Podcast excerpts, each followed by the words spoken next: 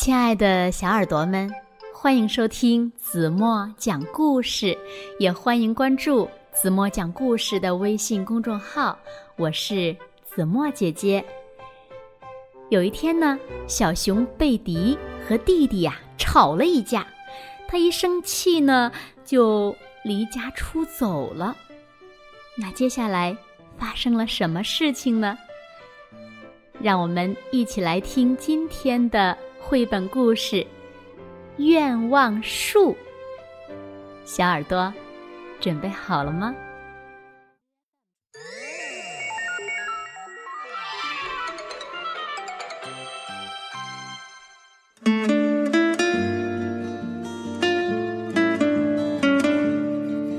小熊贝迪和弟弟一起玩儿，贝迪开着小汽车到处跑。弟弟呀，在后面追，该我了，该我了！弟弟不停的喊：“不行，这是我的车。”贝迪说：“哼，让我玩会儿吧，让我玩会儿吧。”弟弟呜呜的哭了起来。干嘛不让他玩一会儿呢？妈妈批评了贝迪。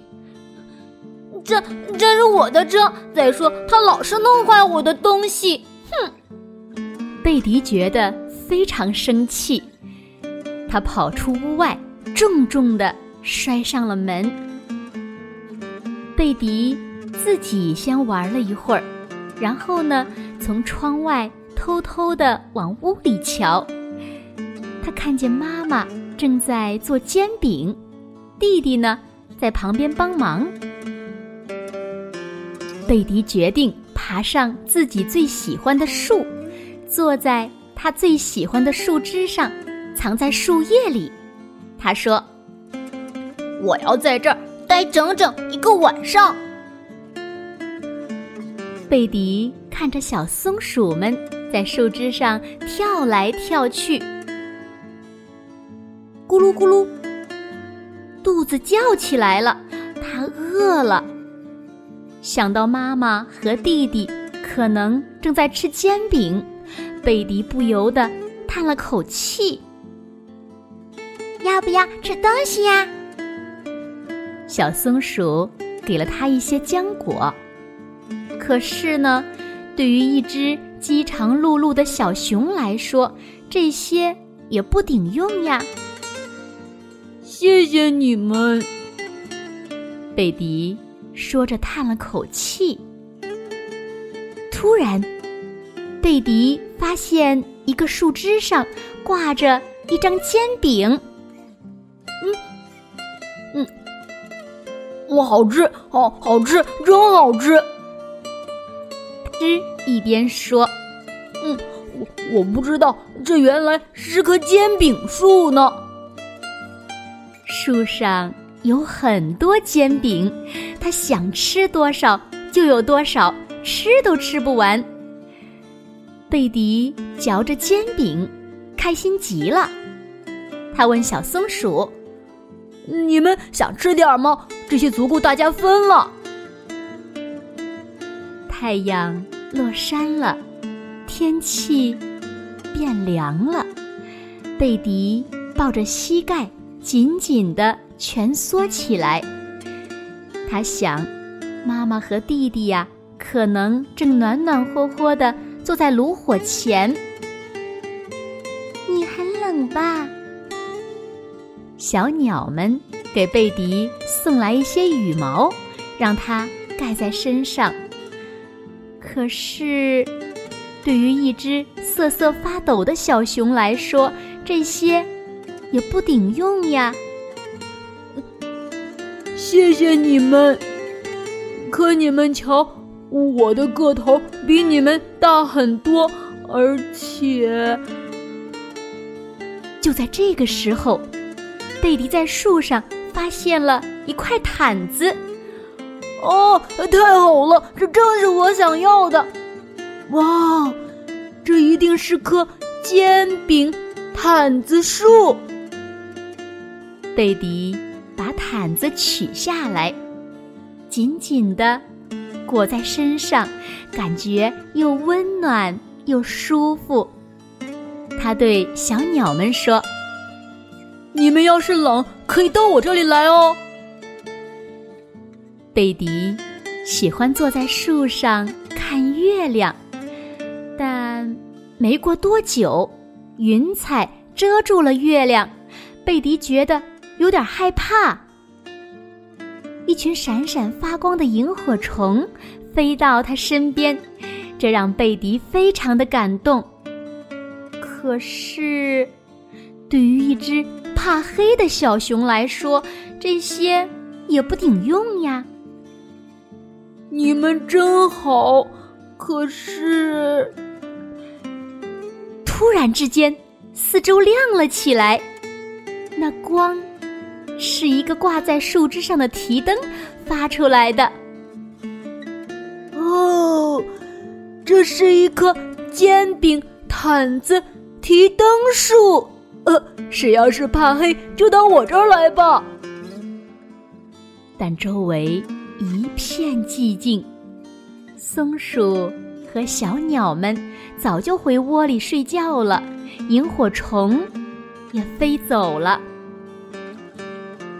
贝迪望着家里的灯光，想到妈妈一定在给弟弟讲故事，他真希望自己也在他们的身边。他好想给妈妈和弟弟讲讲这棵神奇的煎饼、毯子、提灯树，还有那些好心的小伙伴们。突然，贝迪有了一个好主意。他收拾好剩下的煎饼，带着毯子和提灯爬下了树。贝迪悄悄地推开家门，妈妈把他紧紧地搂在怀里。贝迪说：“妈妈，看我从神奇的树上给你和弟弟带什么来了！真想不到呀，它是一颗煎饼。”毯子、提灯树。啊，煎饼、毯子、提灯树是什么样的呀？弟弟小声的问。妈妈微微一笑，给两个宝贝掖好被子。嗯，明天我带你去哦。贝迪说着，就睡着了。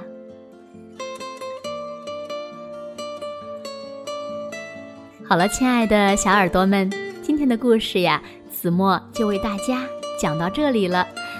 那今天留给大家的问题是：你们猜煎饼、毯子和提灯是谁挂在树上的呢？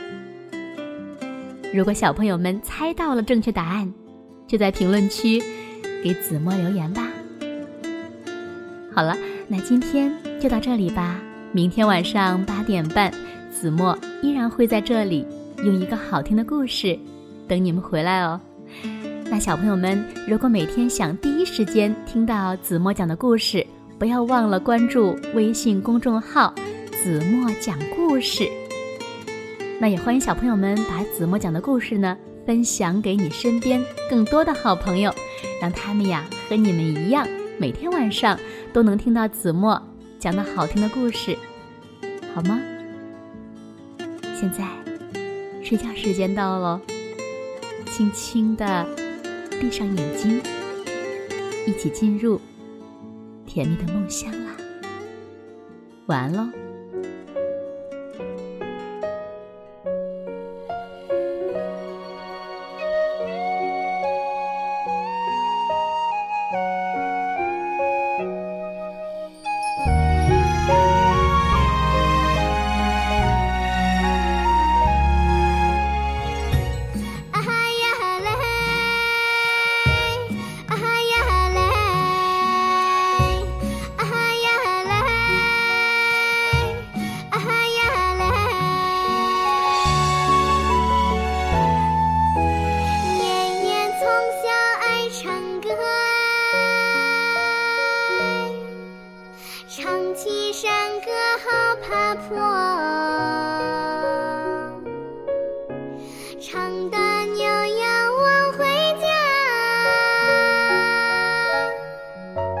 成。